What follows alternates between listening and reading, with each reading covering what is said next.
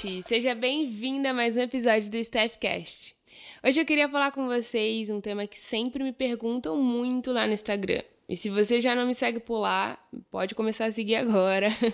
Acompanhar meus conteúdos, meu dia a dia, é Araújo. Compartilhe ali conteúdos relacionados à autoestima, relacionamento e eu acho que você vai gostar. Mas vamos lá. Me perguntam muito sobre como uh, eu escolhi psicologia, por que, que eu escolhi psicologia, como que foi a faculdade, meus desafios e hoje eu vou contar um pouquinho para vocês sobre a minha jornada. Se vocês gostarem, eu compartilho também é, é, outros, outros episódios sobre isso, tá bom? Mas vamos lá. Quando eu estava no ensino médio, eu tinha pensado em ser muitas coisas, né? Como qualquer outro adolescente, mas a minha primeira opção no, no segundo ano do ensino médio era jornalismo. Na época, a profissão que estava em alta era engenharia, direito, e eram profissões que eram vistas como a bola da vez. Mas eu não gostava muito, eu não me imaginava cursando nenhuma delas. Nessa época também, ainda no segundo ano, eu sofri preconceito racial na escola. Eu lembro que isso me abalou demais, abalou minha autoestima, como eu já contei para vocês outras vezes em outro episódio. Mais um dia, na aula de matemática, eu lembro que a professora nos separou ali, separou a sala em duplas, e eu caí exatamente com a pessoa que me ofendia quase todos os dias. Eu era muito ruim em matemática e nesse momento a única alegria que eu tive é que essa pessoa era muito boa em exatas. eu lembro que durante as atividades a gente começou a conversar e eu fiz uma pergunta que estava guardada dentro de mim por muito tempo. Eu perguntei para ele por que, que você me ofende tanto todos os dias, sendo que eu não fiz nada para você. Eu lembro que ele olhou para mim e disse assim: Stephanie, você tem a cor do meu pai. Ali eu fiquei surpresa porque eu não, não esperava essa resposta. E, e aí ele me contou a história dele, né? Seu pai era muito agressivo e ele via em mim uma forma de descontar isso. Durante a nossa conversa, eu entendi que eu queria ajudar pessoas e entender o porquê que o sofrimento gerava tanta dor e por que pessoas feridas feriam pessoas. Nessa conversa eu decidi que eu queria ser psicóloga. Quando eu cheguei em casa, eu lembro que eu comecei a estudar sobre psicologia, como que era o mercado de trabalho. Em todos os sites sempre apareciam que o RH era o melhor caminho, que precisava às vezes ter mais de um emprego para ter uma boa renda. Mas apesar disso, eu estava bem decidida.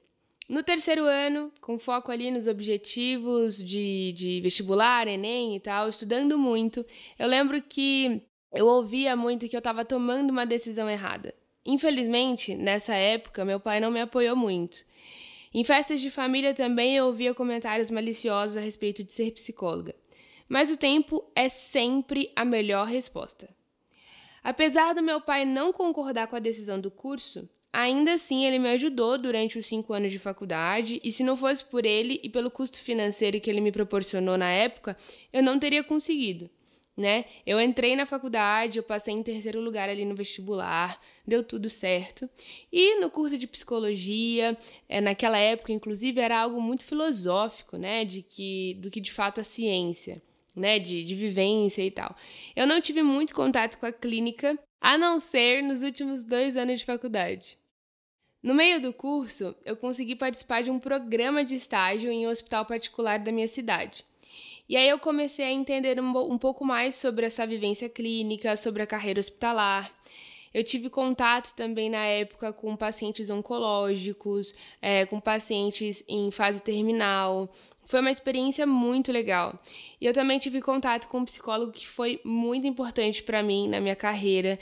Me ajudou muito, aprendi muito com ele, que foi o Gilson Modesto, o qual até hoje eu tenho um carinho assim gigantesco por ele, porque e o que mais me impressionava nele é que ele tinha uma deficiência na visão, né? Ele era cego, mas mesmo assim isso não impedia de exercer a profissão com tanta excelência.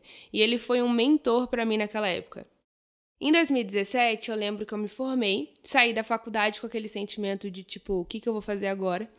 E de início, eu pensei em seguir a carreira hospitalar, porque eu já tinha tido contato, eu tinha gostado. Eu lembro que eu mandei vários currículos para hospitais e clínicas. E aí, então, mais ou menos em fevereiro de 2018, eu consegui entrar numa clínica que era vinculada a vários convênios. E nesse lugar eu me desenvolvi muito como pessoa e profissional. Eu atuava como equipe multidisciplinar e eu atendia crianças e adolescentes, o que foi um grande desafio para mim. Então entrei ali por volta de fevereiro de 2018 e eu fiquei até junho de 2019. Quando eu saí de lá, eu resolvi alugar uma sala e eu comecei a empreender. A questão do empreendedorismo vai ficar para um outro podcast. Se vocês gostarem, tá? Vocês me contam lá no Instagram se vocês gostam desse tipo de conteúdo. Mas, é, de fato, hoje, né, eu consigo entender que eu me encontrei na carreira clínica. A ajuda que eu queria proporcionar às pessoas era o que estava fazendo sentido para mim. E eu queria ter o dia a dia de atendimento, de lidar com várias histórias. Eu não queria ter vários empregos como era ensinado desde a faculdade, né? Lá no fundo eu sabia que era possível viver bem da psicologia. Eu nunca imaginei que seria possível viver como eu vivo hoje, trabalhando da minha casa, de maneira totalmente online. Eu posso trabalhar de onde eu quiser, eu tenho pacientes de todos os lugares do mundo, eu possuo uma boa qualidade de vida, eu almoço com a minha família todos os dias. E isso para mim é muito importante. Eu lembro que eu tinha medo, né? Medo que inclusive era muito do meu pai, por isso que ele não queria que eu fizesse psicologia, que e não acreditava que era possível, justamente porque os contatos que a gente teve ali, experiências que a gente tinha com outras psicólogas eram de pessoas que tinham desistido da profissão. E os próprios professores durante a graduação, eles, eu lembro que eles diziam que era muito difícil, que levaria anos para construir uma carreira clínica. Além da clínica, hoje, eu ajudo várias psicólogas a trilharem esse caminho também. Isso também fica para um outro podcast, para um outro episódio. Mas o que eu queria mesmo compartilhar aqui é que tudo foi acontecendo da forma necessária e eu me orgulho da minha jornada. E eu me orgulho mais ainda por não ter desistido quando todo mundo dizia que eu não iria conseguir. É, eu espero muito que você tenha gostado da minha história, da minha jornada. E se vocês gostarem desse podcast, eu posso fazer vários outros contando aqui pontos da minha história da minha jornada empreendedora, como que eu fui parar no online. E eu espero o feedback de vocês lá no Instagram. Mas o que eu quero muito deixar aqui de mensagem é para vocês é que façam o que vocês gostam de fazer. Não ouça o não das pessoas, o não vai conseguir das pessoas. Pode ser de alguém que você ame muito, que não vai, que fale que ah, não vai dar certo, você não vai conseguir. Acredite nos seus sonhos, porque se eu tivesse ouvido as pessoas naquela época, hoje eu não estaria aqui contando para vocês toda a minha história. Eu não estaria compartilhando é, conteúdos e ajudando tantas pessoas lá no Instagram. Todos os dias eu recebo mensagens de pessoas que é, de alguma forma são tocadas por aquilo que eu ensino, por aquilo que eu compartilho. E eu tive a vivência, Stephanie, pessoa falando, de sofrer com autoestima, de sofrer com várias coisas na vida, de lidar com várias dificuldades, mas hoje eu tô aqui para falar para você que sim, se você não desistir, você também consegue. Consegue viver daquilo que você gosta, porque a gente vai passar a maior parte da nossa vida trabalhando. E o nosso trabalho também tem que fazer sentido pra gente. E eu me emociono compartilhando isso com vocês. Eu espero muito que vocês tenham gostado e fica o meu encorajamento para vocês fazerem fazerem o que vocês gostam, o que querem, independente do que as pessoas possam dizer. Tá bom?